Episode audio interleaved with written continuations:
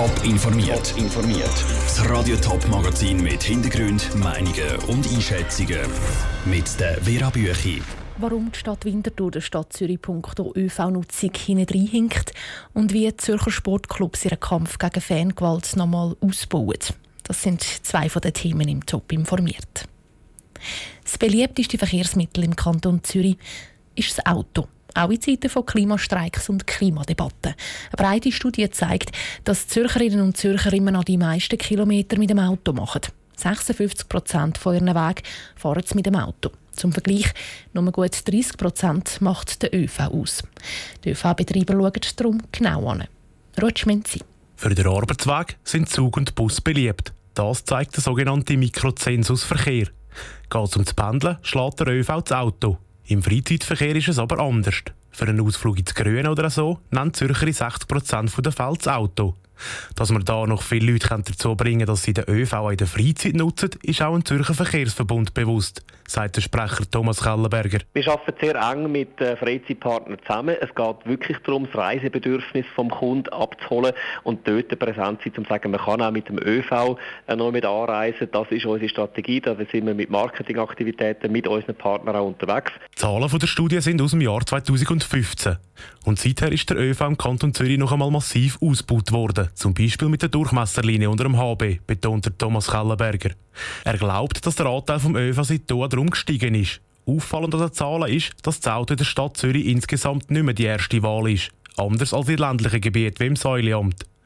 Nur gilt das nicht für Winterthur. Auch zur Winterthur ist das Auto noch ein Spitzenreiter. Der Stefan Fritschi, der als Stadtrat für Stadtbus zuständig ist, hat aber eine Erklärung. Das ist ein ganz wichtiger Unterschied zwischen Winterthur und Zürich, dass Zürich ein Tram hat, das per se einfach eine Priorisierung hat im Verkehr. Es ist aber nicht so, dass man beim Bus das nicht auch machen kann. Man muss einfach ein bisschen mehr dafür tun, weil man ja meistens den Strassenraum dann teilen tut mit den anderen Verkehrsteilnehmenden. Im Moment schafft die Stadt Winterthur darum zum Beispiel unter Hochdruck daran, dass sogenannte Dosieranlagen eingeführt werden. Die machen es möglich, dass der Bus nicht mehr im Rotlicht stecken bleibt. Daneben wird auch das Stadtbusangebot laufend angeschaut. Und die neuen Zahlen vom Kanton sollen helfen beim herausfinden, wo das es mehr oder weniger ÖV-Angebot braucht. Der Beitrag vom Ruth Schminzi. Am meisten wird das Auto übrigens für Bring- oder Abholdienst genutzt, zum Beispiel für ältere Taxis. Das ist praktisch allen Teilen vom Kanton Zürich so. Seit gut einem halben Jahr gibt es in der Stadt Zürich ein Projekt mit dem klingenden Namen Doppelpass. Es ist das Projekt von Stadt- und Fußballclubs zum Fangewalt verhindern. Die erste Bilanz ist positiv. Die Gewalt rund um die Stadien hätte abgenommen. Das Projekt soll darum jetzt ausgebaut werden. Michel Eggimann. Bis jetzt sind die Stadt Zürich samt Stadtpolizei und die beiden Fußballclubs GC und FC Zürich dabei beim Projekt Doppelpass. Neu kommen auch noch Kantonspolizei und der Eishockey-Club ZSC Lions dazu. Für den GC-Verwaltungsrat Andras Gurovic ist wichtig, dass jetzt noch mehr mit an Bord sind. Wichtig in dem Doppelpass scheint mir, dass man eben aufhört, den Schwarz Peter immer wieder der anderen Partei zuzuschieben. Nein, jetzt sitzt man zusammen und tut die Probleme, die es ja wirklich gibt, tut man miteinander anschauen, miteinander diskutieren und eben dann miteinander Lösungen erarbeiten. Und ich finde, das ist eigentlich eine ganz tolle Sache unter dem Doppelpass. Nicht nur die Player sind neu, es gibt auch neue Massnahmen gegen Gewalt. Die Vereine gehen an Schulen und reden dort über das Verhalten von gewissen Fans in der Kurve an des Spiel. Schon den Schülern soll so klar gemacht werden, wie sie Streit ohne Gewalt können lösen können, so der Andras Gurovic. Ein anderer Bereich ist äh, sicher der Dialog mit den Fans. Der hat ein bisschen gelitten in letzter Zeit. Darum bin ich auch sehr froh, dass jetzt in den nächsten Tagen dann bald einmal ein erstes Gespräch mit Fanvertretern wird stattfinden. Und genau auch mit dem Projekt Doppelpass wird für Clubs klar, wo sie müssen ansetzen müssen. Die Stadt Zürich ist vor allem froh, dass mit der Kantonspolizei und der ZSC 1 noch mehr Parteien mitmachen.